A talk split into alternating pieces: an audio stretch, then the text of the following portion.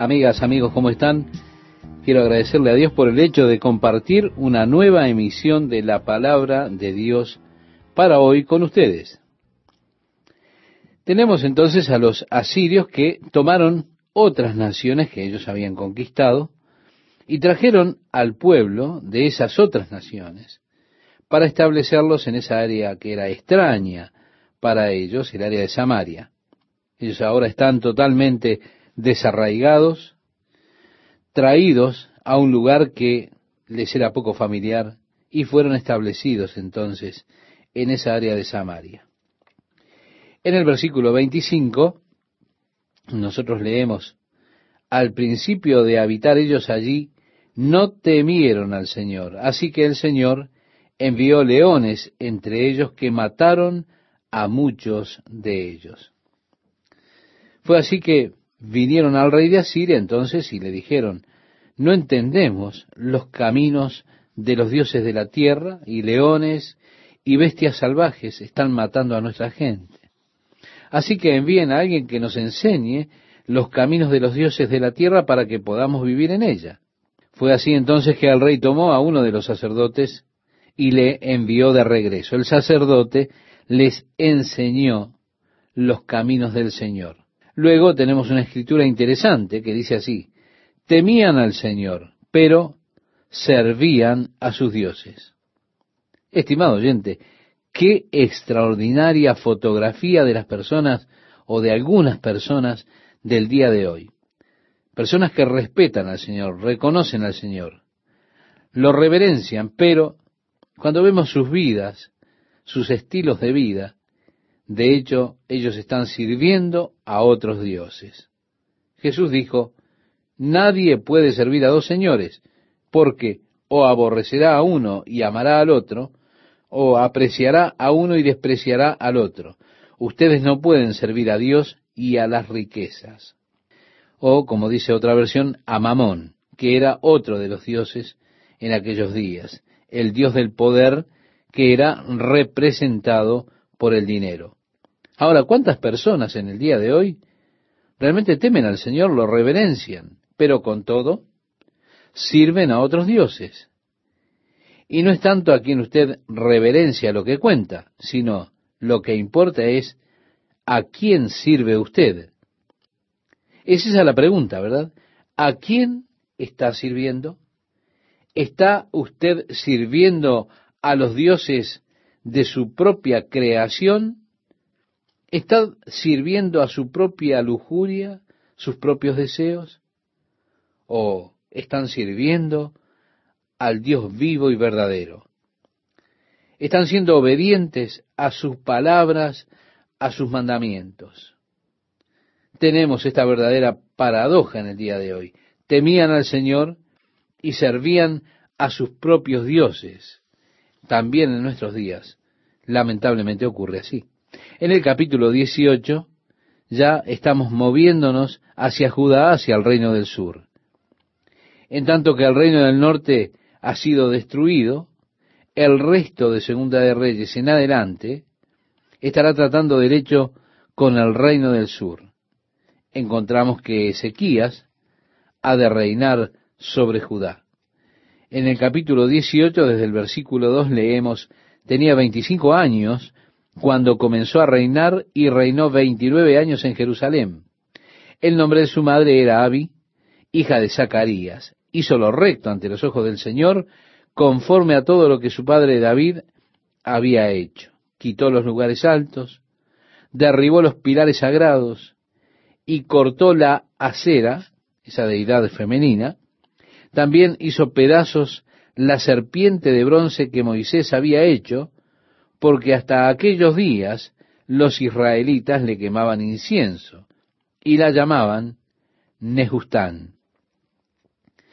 Así que tomó el puesto de rey y la primera cosa que hizo fue comenzar a sacar los ídolos, los dioses, los centros de adoración que el pueblo había hecho en Judá. Lo vemos destruyéndolos, deshaciéndose de ellos para que pudiera el pueblo volver a la verdadera adoración del Dios vivo y verdadero.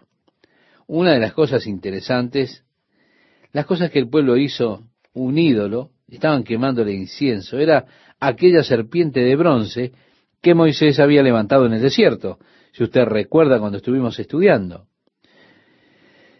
Cuando los hijos de Israel habían murmurado contra el Señor, recuerda, el Señor les envió serpientes a aquella tierra y las serpientes comenzaron a morder a la gente y comenzaron a morir como resultado de la mordedura de esas serpientes.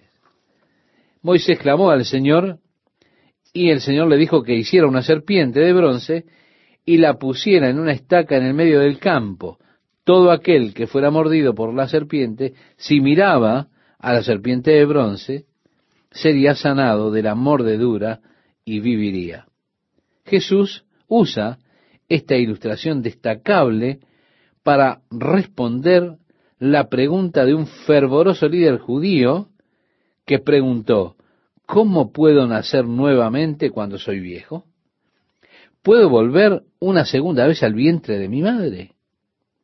Jesús le responde a esa pregunta diciéndole, como Moisés levantó la serpiente en el desierto, así es necesario que el Hijo del Hombre sea levantado para que todo aquel que en él cree no se pierda, mas tenga vida eterna. Vemos entonces que Jesús hizo referencia a esa serpiente de bronce en el desierto que iba a ser como él mismo. De hecho, lo presenta así. El bronce siempre en la Biblia es un símbolo del juicio de Dios. La serpiente es un símbolo del pecado. El pueblo pecó contra el Señor murmurando contra él. Así que la serpiente de bronce allí sobre la estaca en el desierto era un símbolo de que su pecado había sido juzgado.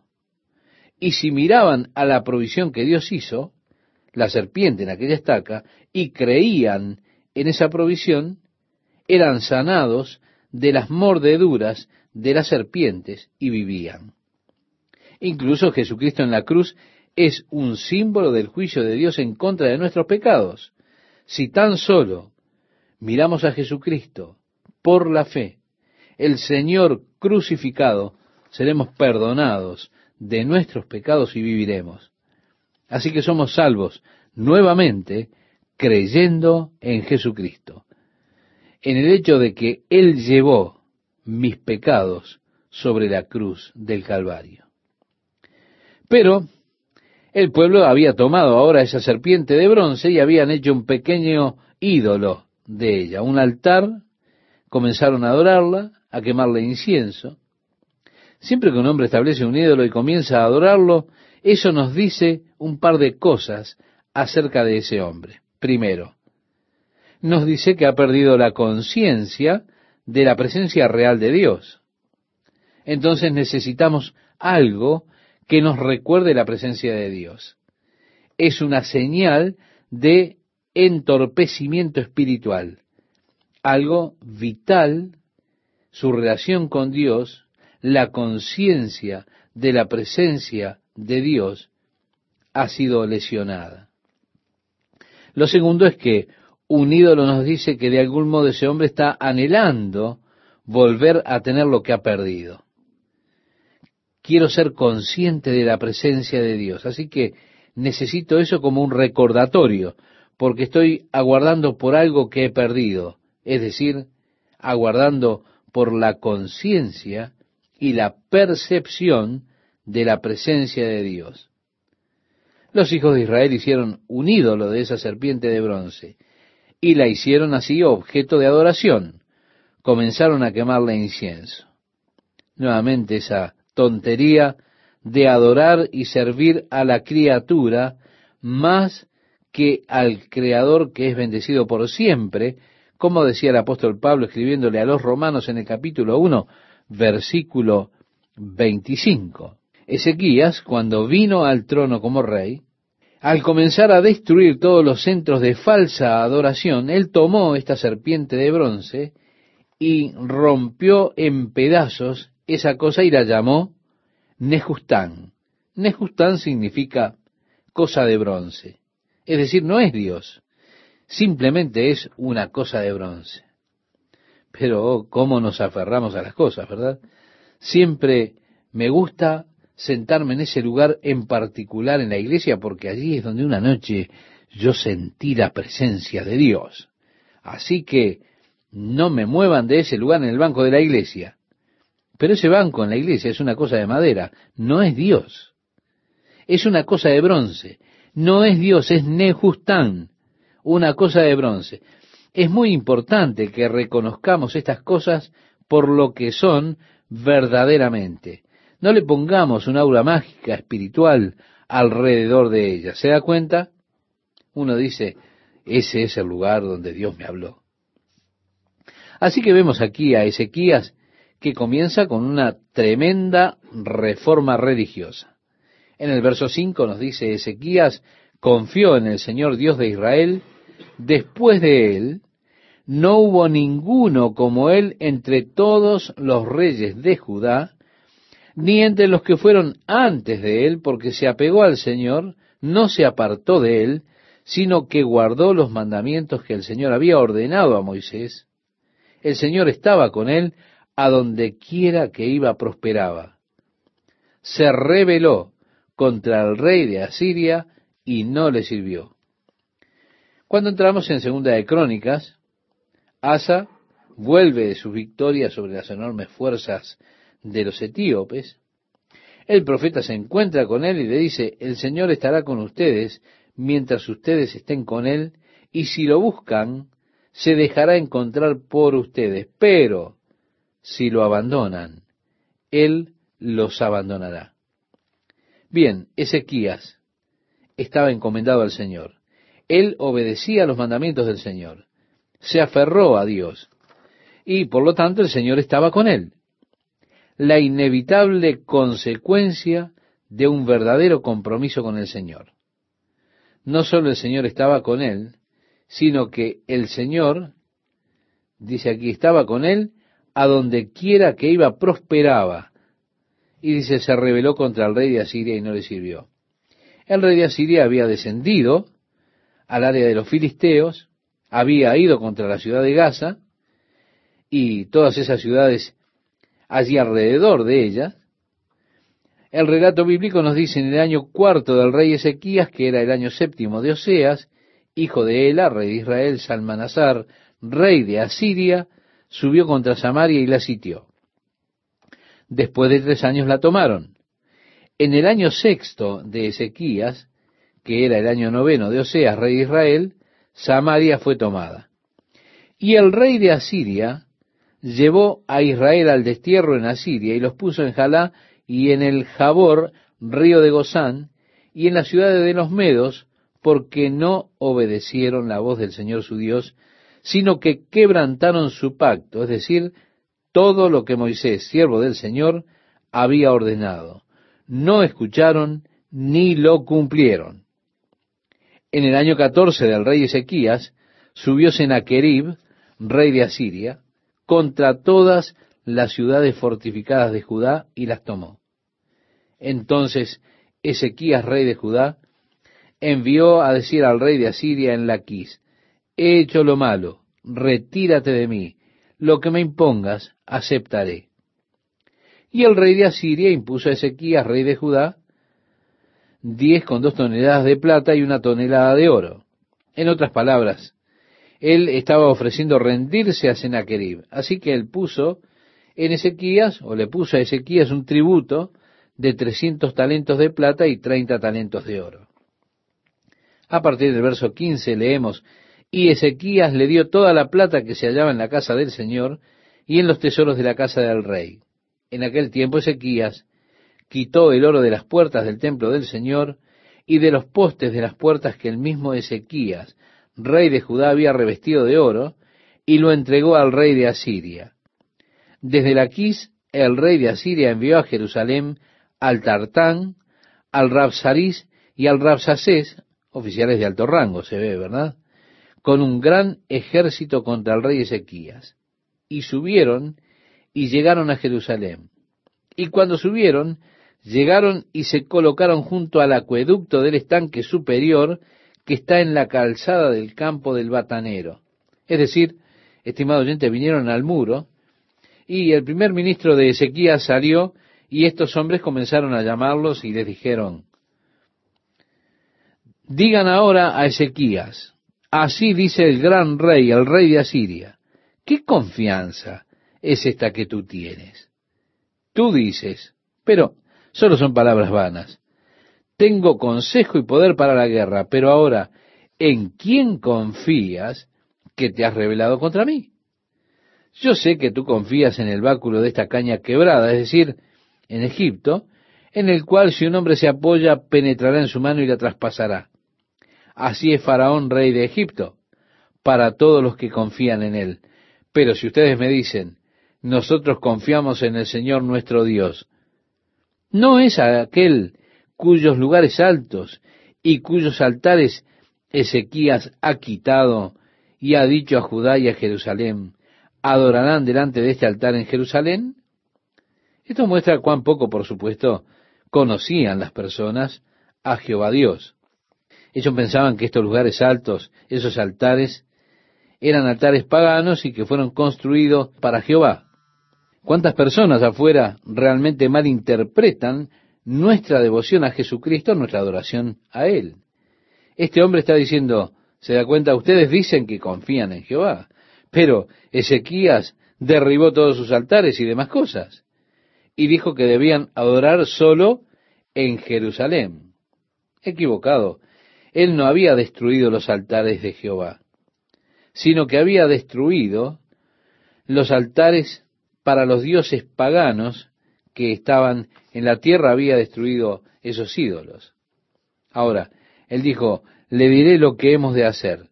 Páguennos un dinero y les daremos dos mil caballos y vean si ustedes pueden encontrar suficientes jinetes para ponerlos sobre ellos y le enviaremos el capital más débil que tengamos y él los barrerá.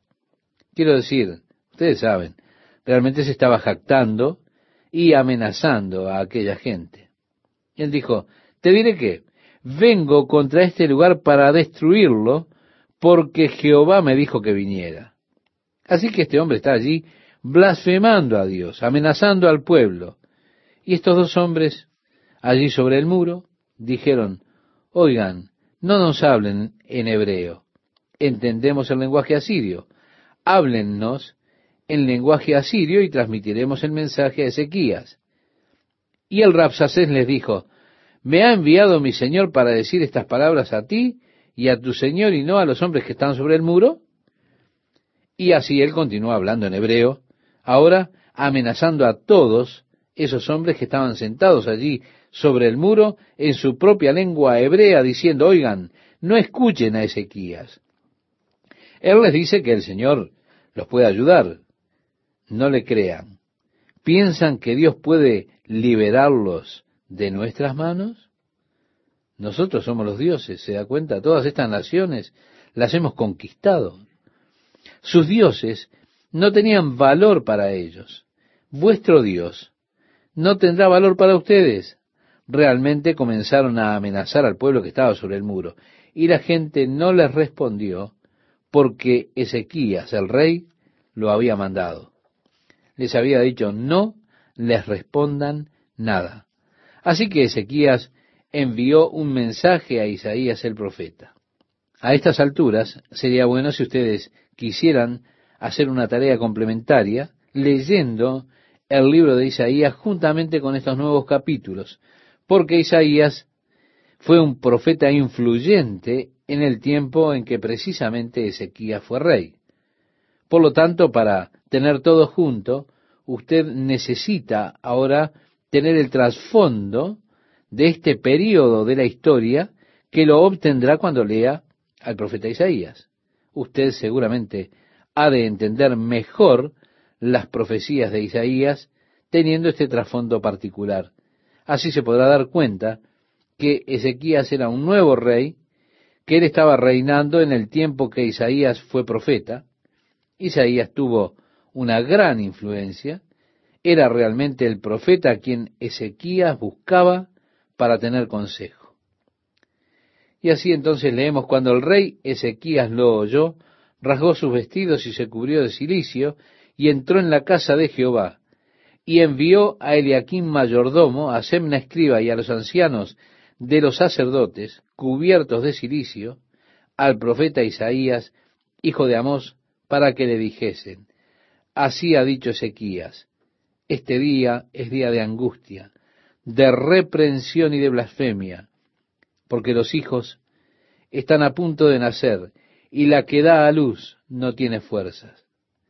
Quizá oirá Jehová tu Dios todas las palabras del Rabsacés, a quien el rey de los asirios, su señor, ha enviado para blasfemar al Dios viviente y para vituperar con palabras, las cuales Jehová tu Dios ha oído. Por tanto, eleva oración por el remanente que aún queda.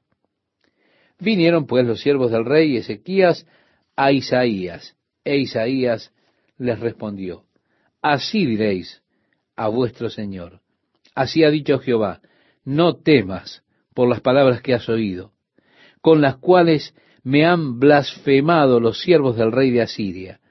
He aquí, pondré yo en él un espíritu, y oirá rumor, y volverá a su tierra, y haré que en su tierra caiga a espada. Así fue que Salmanasar escuchó algunos rumores de que el rey de Etiopía estaba viniendo a batallar, y envió a los mensajeros con Ezequías diciendo, no confíen en Dios, no estén engañados diciendo, Jerusalén no será entregado en manos de los asirios. Escucharon lo que los asirios han hecho destruyendo las otras tierras. ¿Dónde están los dioses de las naciones de las tierras que han sido destruidas? En el versículo 14 dice, y tomó Ezequías las cartas de mano de los embajadores, y después que las hubo leído, subió a la casa de Jehová y las extendió Ezequías delante de Jehová. Él dijo, ahora Señor, mira esta carta amenazante, mira lo que estas personas están diciendo, y Señor, hay mucho de verdad en esto. Estas personas son fuertes, han conquistado nación tras nación. Y así fue que él dejó todo delante del Señor. ¿Se da cuenta? Es el mejor lugar, estimado oyente, para que nosotros traigamos nuestros problemas a la presencia de Dios. ¿Usted tiene alguna carta amenazante? Lo mejor que puede hacer es simplemente ir delante del Señor y decirle, mira, Señor, lo que están haciendo amenazándome. Fue así entonces que Ezequía lo puso todo delante del Señor, su carga, él derramó su corazón delante de Dios. ¿Qué tal amigas, amigos? Sin más preámbulos, entramos al tema de este día. Jehová le respondió a Ezequías el rey por medio del profeta Isaías y le dijo, lo que me pediste acerca de Sennacherib, rey de Asiria, he oído. Dios le da esta profecía contra Sennacherib diciéndole que realmente él había blasfemado contra el Señor, contra el Dios de Israel. Por eso Jehová dice, yo pondré mi garfio en tu nariz y mi freno en tus labios, y te haré volver por el camino por donde viniste, y esto te será por señal, oh Ezequías. Este año comeréis lo que nacerá de suyo, y el segundo año lo que nacerá de suyo, y el tercer año sembraréis y segaréis. El pueblo ha sido callado, hubo hambre, pero Dios dijo, yo te libraré. Este año comerán lo que crezcan, el siguiente año lo mismo, pero al otro año ustedes sembrarán y plantarán de nuevo. Y continúa diciendo, y lo que hubiere escapado, lo que hubiere quedado de la casa de Judá, volverá a echar raíces abajo y llevará fruto arriba, porque saldrá de Jerusalén remanente, y del monte de Sión los que se salven. El celo de Jehová de los ejércitos hará esto. Por tanto, así dice Jehová acerca del rey de Asiria, no entrará en esta ciudad, ni echará saeta en ella, ni vendrá delante de ella con escudo, ni levantará contra ella baluarte. Por el mismo camino que vino volverá y no entrará en esta ciudad, dice Jehová. Porque yo ampararé esta ciudad para salvarla por amor a mí mismo y por amor a David, mi siervo.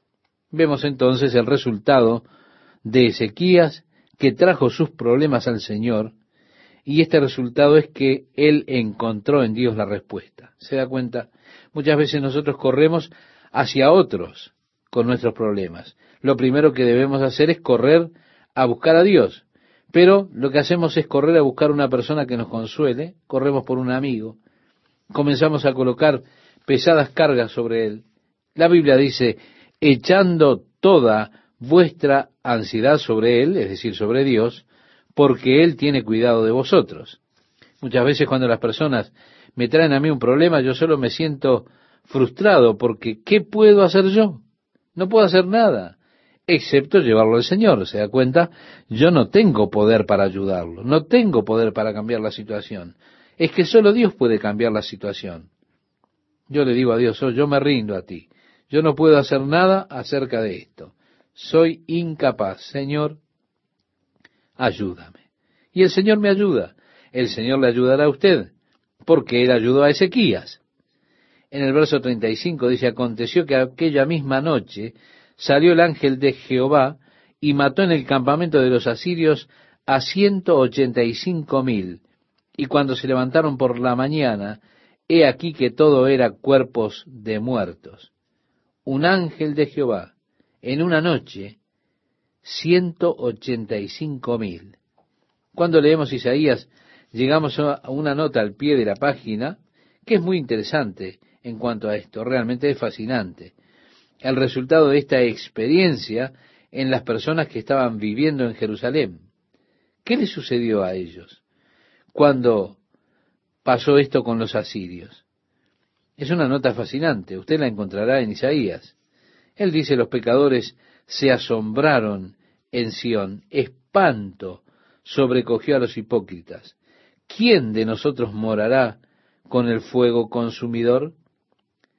Esto está en Isaías capítulo 33, verso 14. Para ver lo que el fuego de Dios le hizo a los asirios, hizo que todos los pecadores se aterrorizaran. Ellos decían, ¿quién de nosotros morará con el fuego consumidor? O esta palabra morar puede traducirse también, ¿quién de nosotros podrá aproximarse?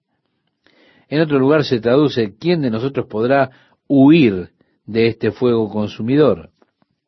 Nuevamente, está Dios siendo visto como un símbolo de fuego consumidor. Así dice en el libro de Hebreos, capítulo 12, versículo 29, porque nuestro Dios es fuego consumidor. Cuando ellos ven el efecto de Dios contra los asirios, aquellos que eran pecadores se atemorizaron porque se dieron cuenta de cómo puede uno morar en medio de este fuego y no ser quemado, no ser destruido, no ser consumido. Ellos vieron el efecto del fuego de Dios. A partir del verso 36 dice entonces Senaquerib, rey de Asiria, se fue y volvió a Nínive, donde se quedó. Y aconteció que mientras él adoraba en el templo de Nisroch, su dios, Adramelech y Sarecer sus hijos, lo hirieron a espada y huyeron a tierra de Ararat. Y reinó en su lugar Esarjadón su hijo. En aquellos días Ezequías cayó enfermo de muerte. Y vino a él el profeta Isaías, hijo de Amós, y le dijo, Jehová dice así, ordena tu casa, porque morirás y no vivirás. La palabra del Señor por Isaías a Ezequías fue esta, ordena tu casa porque morirás y no vivirás. Pero el relato dice entonces él volvió su rostro a la pared y oró a Jehová y dijo, te ruego, oh Jehová, te ruego que hagas memoria de que he andado delante de ti en verdad y con íntegro corazón, y que he hecho las cosas que te agradan. Y lloró Ezequías con gran lloro. Y antes que Isaías saliese hasta la mitad del patio, vino palabra de Jehová a Isaías diciendo, vuelve y di a Ezequías, príncipe de mi pueblo. Así dice Jehová, el Dios de David, tu padre. Yo he oído tu oración y he visto tus lágrimas. He aquí que yo te sano. Al tercer día subirás a la casa de Jehová. En otras palabras, he oído tus oraciones, he visto tus lágrimas. ¿Ok? Serás sanado. En tres días vas a la casa de Jehová y añadiré a tus días quince años, y te libraré a ti, a esta ciudad, de mano del rey de Asiria, y ampararé esta ciudad por amor a mí mismo y por amor a David mi siervo. Y dijo Isaías, toma masa de higos, y tomándola, la pusieron sobre la llaga y sanó. Y Ezequías había dicho a Isaías, ¿qué señal tendré de que Jehová me sanará y que subiré a la casa de Jehová el tercer día? Respondió Isaías, esta señal tendrás de Jehová, de que Jehová hará esto que ha dicho. ¿Avanzará la sombra diez grados o retrocederá diez grados? Ahora, estimado oyente, imagine pedirle a Dios una señal y que Él mande una señal con el sol, ya sea moviéndolo hacia atrás o hacia adelante diez grados para usted. ¿Qué le pasaría? ¿Le gustaría esto? Y así fue la pregunta, ¿qué te gustaría? Él dice, bueno, si se adelanta 10 grados, eso sería mucho. Usted pensaría que la Tierra se movería más rápido. Que se atrase 10 grados. Entonces el Sol retrocedió 10 grados. Usted dirá, imposible.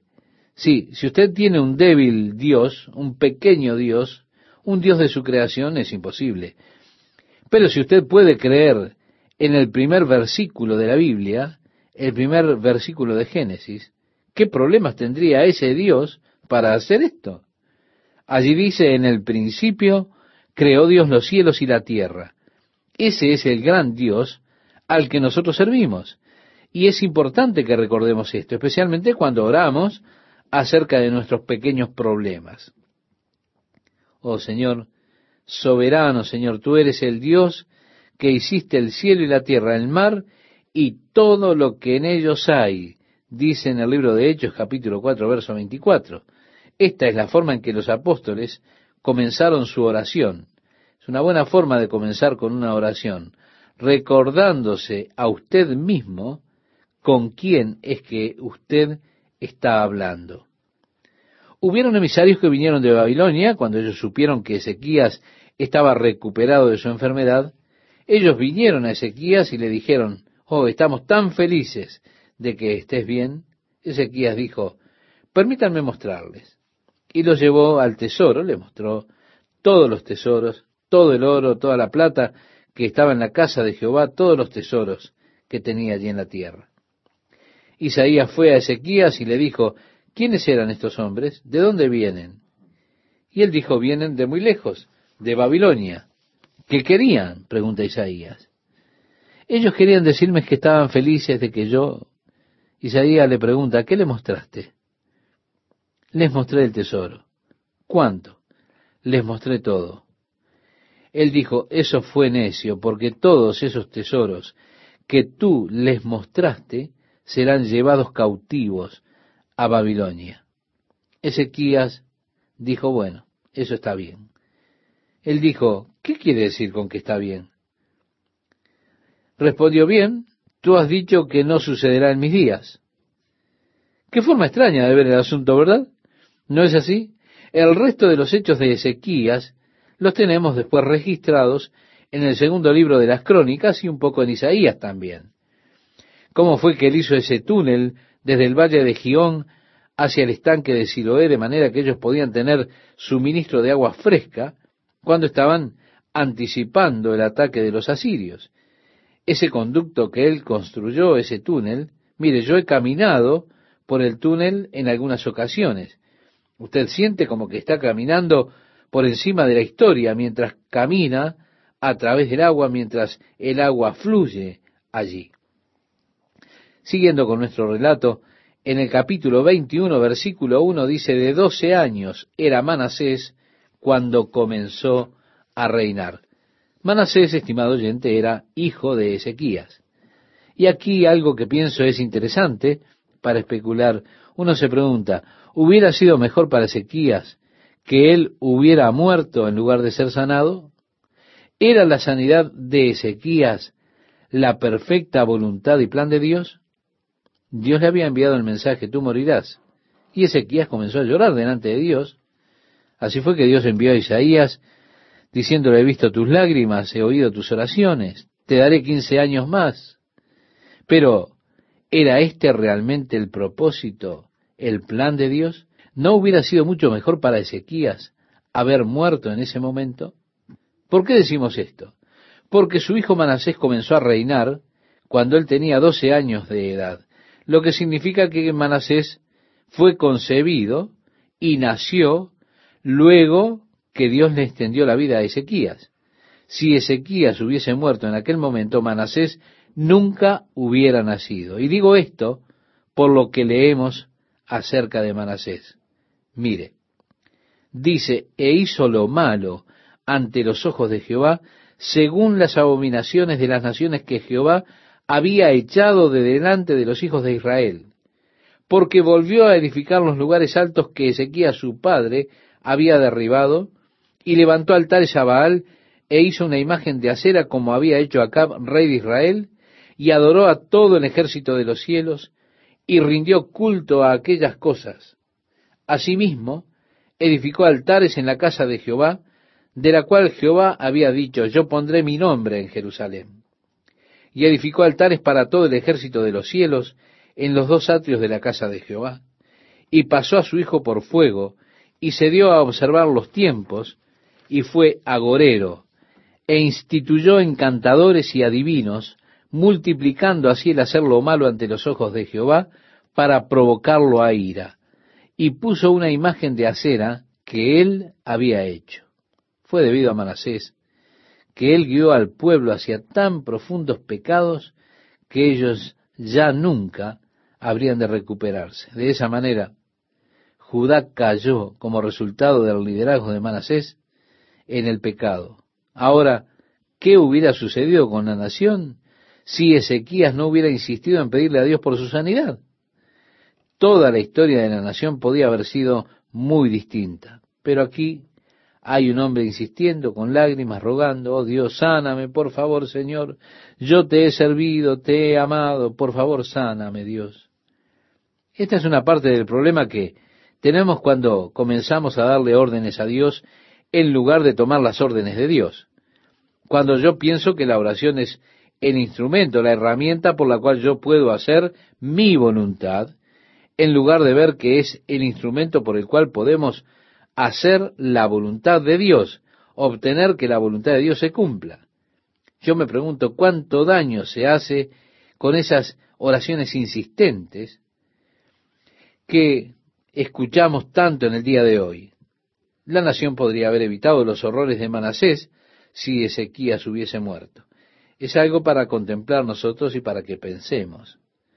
Yo no tengo ninguna respuesta para esto, pero lo presento delante de ustedes como algo para pensarlo.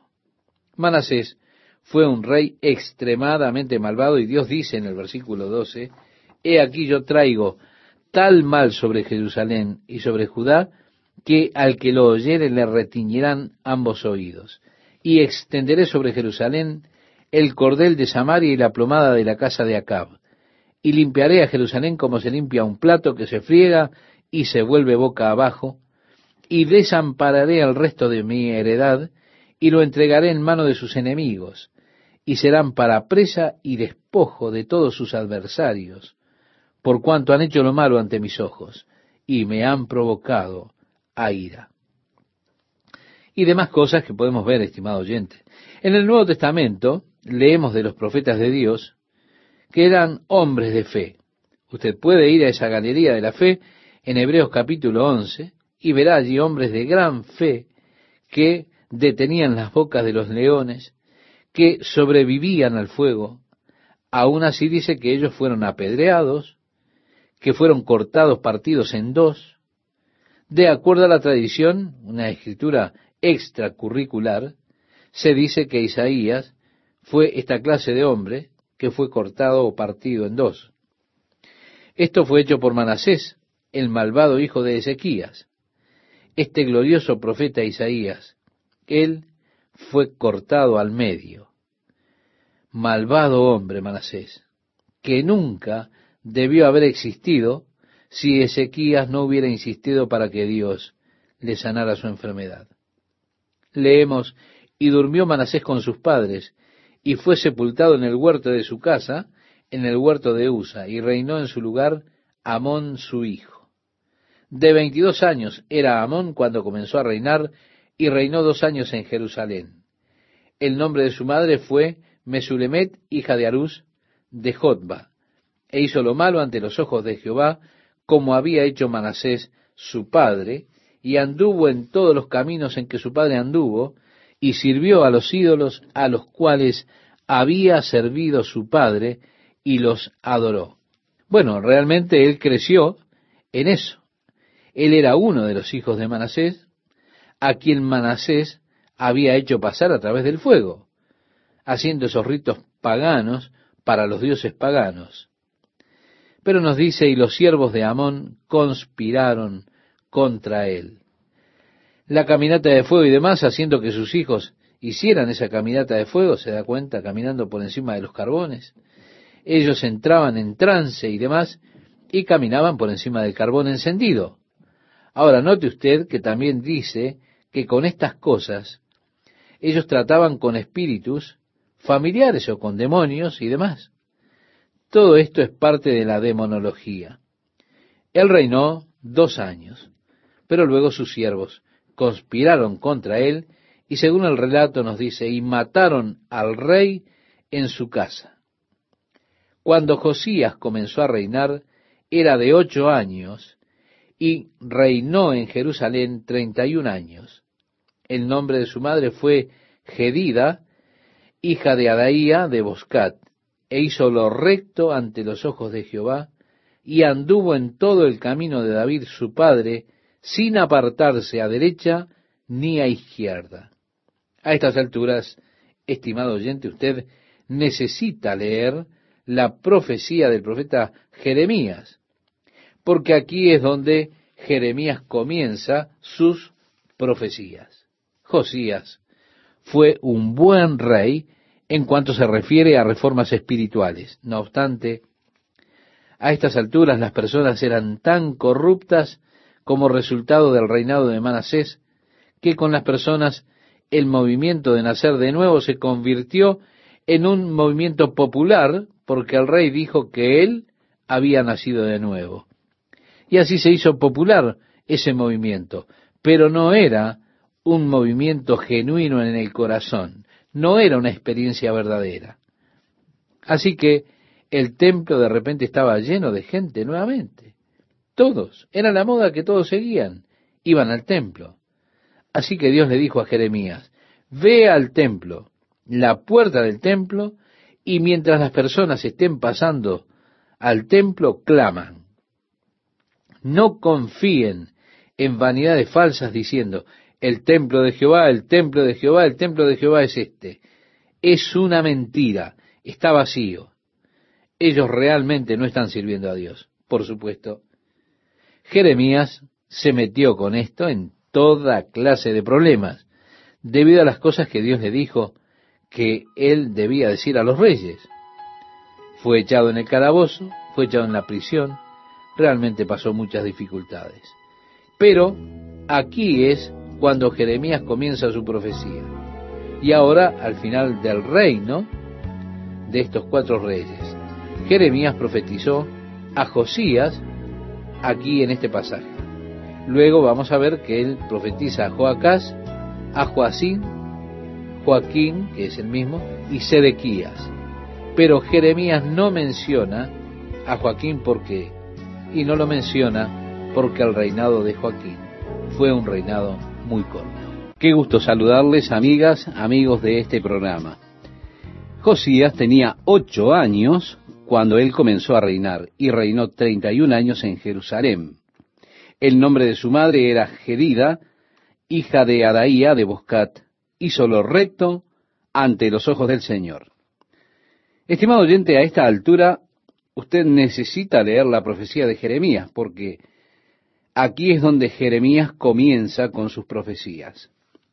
Josías fue un buen rey en lo que tiene que ver con las reformas espirituales que hizo.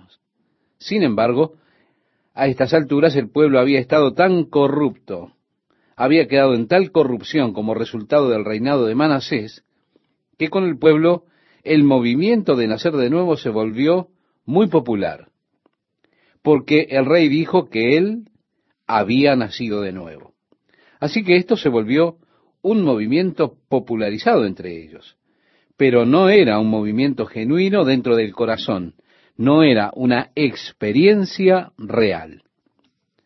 Así que vemos el templo, de buenas a primeras, que se encontraba lleno de personas. Allí todo el mundo era la moda popular ir al templo. Fue así que Dios le dijo a Jeremías, desciende al templo, a la puerta, y cuando la gente pase a través de ella, proclama, no confíen en palabras engañosas que dicen, este es el templo del Señor, el templo del Señor, el templo del Señor. Por supuesto, Jeremías por esto se metió en todo tipo de problemas, a causa de las cosas que Dios le dijo a él que les dijera a los reyes. Por eso lo arrojaron en la mazmorra, es decir, en prisión, y pasó por muchas dificultades. Por este asunto, cuando Jeremías comienza su profecía.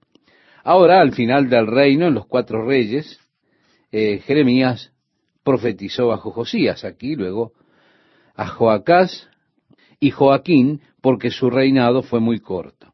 Así que este es el periodo en el cual Jeremías está profetizando. Cuando usted lee Jeremías, tiene que retraer su mente a este punto de la historia. Entonces entenderá a Jeremías mejor si usted pone el relato junto con esta porción de la historia. Reitero asimismo, ha de entender mejor esta porción de la historia. Mejor si usted lee junto con ella el comentario que hace Jeremías acerca de esto. Allí es donde la Biblia comienza a reunirse y el conocimiento acumulativo de la Biblia se comienza a desarrollar. Usted también comienza a entender la cosa mucho mejor cuando toma estas piezas de un puzzle y comienza a encajar una con otra.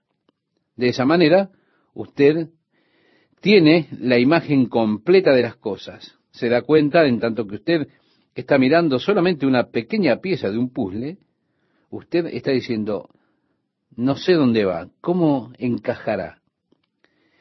Es una pieza rara y esos colores extraños, usted la estudia, puede estudiarla mucho tiempo, aún así no la entiende bien, pero cuando usted comienza a unir las piezas, a ponerlas juntas, a unir las caras, todo comienza a tomar forma. Entonces decimos, ah, ahora lo veo bien.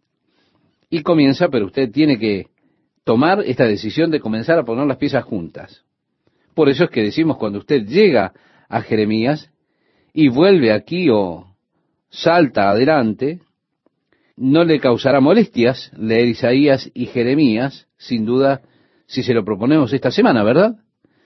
Si usted se toma el tiempo para leer un periódico, ¿por qué mejor no lo utiliza para leer estos dos libros de Isaías y Jeremías para que le ayuden a entender la historia que estamos presentando? Lo que ustedes han de ganar cuando leen el periódico es tener una profunda depresión, tener desánimo y desesperación ante los enredos que presenta este mundo en el día de hoy. Pero si usted en lugar de leer el periódico se lee a Jeremías y a Isaías, usted estará lleno de toda clase de esperanza. Usted verá que aún en la oscuridad Dios está allí. Dios está trabajando, prometiendo la luz que está al final de la oscuridad. Así que vemos que Josías comenzó a reinar. Él comienza con reformas. Comienza con la reconstrucción del templo. Aquel templo que bajo Manasés había tenido todos estos altares en los patios allí dentro. Fue así que ellos entonces derribaron todas estas cosas. Comenzaron con la tarea de limpiar el templo. Tomaron el dinero que fue traído al templo y lo usaron para la reparación de las grietas que había en la casa del Señor. Mientras estaban reparando el templo, se encontraron con la copia de la ley del Señor. Ahora bien, la ley se había perdido por mucho tiempo. Ni siquiera conocían la ley de Dios. Pero alguien se topó con ella. Así que el sacerdote comenzó a leerla y al comenzar a leerla se dieron cuenta y dijeron, ¿cómo hemos desobedecido la ley de Dios? Así que si me acompaña, desde el versículo 11 de este capítulo 22, dice, cuando el rey oyó las palabras del libro de la ley, rasgó sus vestidos. Entonces el rey ordenó al sacerdote Hilcías, a Aicam, hijo de Safán, a Acbor, hijo de Micaías, al escriba Safán y a Asaías, siervo del rey, vayan, consulten al Señor por mí, por el pueblo y por todo Judá acerca de las palabras de este libro que se ha encontrado, porque grande es la ira del Señor que se ha encendido contra nosotros, por cuanto nuestros padres no han escuchado las palabras de este libro, haciendo conforme a todo lo que está escrito de nosotros. Fue así, estimado oyente, que vinieron a Hulda, la profetisa. Ella estaba allí con el colegio de profetas. Y dice el relato, ella les dijo, así dice el Señor Dios de Israel, digan al hombre que los ha enviado a mí, así dice el Señor, voy a traer mal sobre este lugar y sobre sus habitantes, según todas las palabras del libro que ha leído el rey de Judá. Por cuanto me han abandonado y han quemado incienso a otros dioses, para provocarme a ira con toda la obra de sus manos. Por tanto, mi ira arde contra este lugar y no se apagará. Pero al rey de Judá que los envió a consultar al Señor, así le dirán, Así dice el Señor Dios de Israel, en cuanto a las palabras que has oído, porque se enterneció tu corazón, y te humillaste delante del Señor cuando oíste lo que hablé contra este lugar y contra sus habitantes, que vendrían a ser desolación y maldición. Y has rasgado tus vestidos y has llorado delante de mí, ciertamente te he oído declara el Señor. Por tanto, te reuniré con tus padres y serás recogido en tu sepultura en paz, y tus ojos no verán todo el mal que yo voy a traer sobre este lugar. Y llevaron la respuesta al rey. Así que tenemos que Josías escuchó la ley y él rasgó sus vestiduras, lloró delante de Dios. Allí hay un arrepentimiento real. Él decía, Dios, ¿qué es lo que he hecho? ¿Qué es lo que han hecho nuestros padres? Así que preguntó al Señor por medio de la profetisa Hulda, y él recibió este mensaje de que la nación habría de caer. No obstante, eso no sería en el tiempo de su reinado. Por eso él ordenó que el pueblo se congregase junto y que leyeran la ley del Señor a todo el pueblo. El versículo 3 del capítulo 23 nos dice, Después el rey se puso en pie junto a la columna e hizo pacto delante del Señor de andar en pos del Señor y de guardar sus mandamientos, sus testimonios y sus estatutos con todo su corazón y con toda su alma para cumplir las palabras de este pacto escritas en este libro. Y todo el pueblo confirmó el pacto. Vemos que el rey se para allí y dice en su corazón, muy bien, Dios, voy a obedecerte, voy a seguirte, te voy a servir. Él hizo su compromiso con Dios. Qué escena tan hermosa tenemos allí. El pueblo nuevamente estuvo de pie haciendo un pacto con el rey. Siguiendo nuestra lectura, dice, después el rey ordenó que el sumo sacerdote Hilcías y los sacerdotes de segundo orden y los guardianes del umbral sacaran del templo del Señor todas las vasijas que se habían hecho para Baal, para la acera, aquella deidad femenina, y para todo el ejército de los cielos, y los quemó fuera de Jerusalén en los campos del Cedrón, y llevó sus cenizas a Betel, es decir, casa de Dios significa Betel. Comenzaron a derribar todos los lugares altos, ¿verdad? Los lugares de adoración, y demás aquello que había para los dioses paganos. Luego vinieron a Betel y destruyeron el altar que estaba allí en esa ciudad que Jeroboán había construido para adorar en el reino del norte. Derribaron el altar, tomaron los huesos de las tumbas, los quemaron, lo cual era una profanación del altar. Ahora, esto retrocede varios cientos de años a cuando Jeroboam primeramente fue rey sobre el reino del norte, es decir, sobre Israel. Fue él que construyó ese altar en Betel cuando estaba adorando este altar. ¿Recuerda usted aquella historia del joven profeta que salió de Judá y clamó contra ese altar y dijo, oh altar, altar, huesos de hombres serán quemados sobre ti. En aquella oportunidad, Jeroboam estiró su mano y dijo, arresten a ese joven. La mano le quedó seca. Jeroboam le dijo, ora para que Dios me sane. El profeta oró por Jeroboam y su mano se sanó. ¿Usted recuerda lo que Jeroboam dijo? Él le dijo al profeta, ven y come en mi casa y te daré recompensa.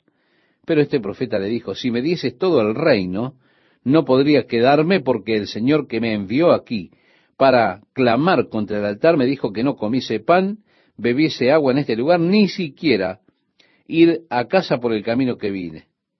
Así que él se fue y un par de muchachos estaban allí, de los cuales un profeta era padre de ellos. Fueron a casa, le dijeron, papá, había un profeta salido de Judá, un joven, clamó en contra del rey, el rey extendió su mano y dijo que lo arrestaran, y su mano se le secó. Luego él oró y su mano fue sanada. El padre le dijo, ¿por qué camino se fue? Se fue por aquel camino. Respondió el padre, tomen mi burro, y así fue que ensilló su burro y partió tras el joven, le alcanzó. Él estaba sentado allí debajo de un árbol, y le dijo, ¿quién eres? ¿Eres el profeta joven? Él dijo, sí, lo soy. Entonces le dijo, ¿por qué no vienes a casa y comes pan y agua? Él dijo, no, el Señor que me envió me dijo que no tomara agua en este lugar, ni pan aquí y que fuese a casa, ni siquiera por el mismo camino. Él dijo, bueno, también soy un profeta. El Señor habló conmigo y me dijo, ve y alcánzale e invítale a venir a mi casa. Fue así que el joven profeta escuchó al anciano, quizá por respeto de su edad, por eso le escuchó y regresó. Mientras estaba comiendo pan en la casa del anciano, si usted recuerda, ya lo hemos visto, esto en estudios anteriores, el Espíritu del Señor vino sobre el anciano y le maldijo.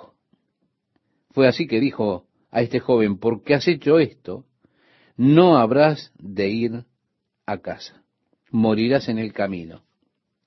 El joven profeta salió, un león le atacó y lo mató.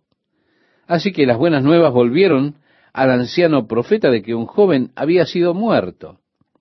Le dijeron, esta es la palabra del Señor de que no iría a casa seguro. Por eso le digo, usted recuerde la historia. Aquí está el joven profeta que clamó contra el altar. Así que Josías ahora está destruyendo el altar, profanándolo. Y allí lo incendia. Ven esas tumbas, toman los huesos de ellas y los queman sobre ese altar. Es un modo, simplemente un modo, de proclamar irreverencia y profanación en cuanto a ese altar. Por lo tanto, de esa manera, estimado oyente, se cumplió aquella profecía dada tantos años antes. Luego vieron otra tumba grande y dijeron, ¿qué dice esa tumba?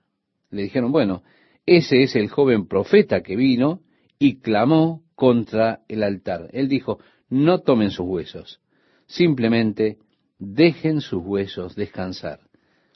Así que esto une la profecía de aquel joven profeta. Llegamos aquí con esto nuevamente. Estamos regresando, mirando estas cosas, al primer libro de los reyes en el capítulo 13. Usted allí, si quiere buscarlo después, encontrará la historia de aquel joven profeta que habló contra el altar de Jeroboam.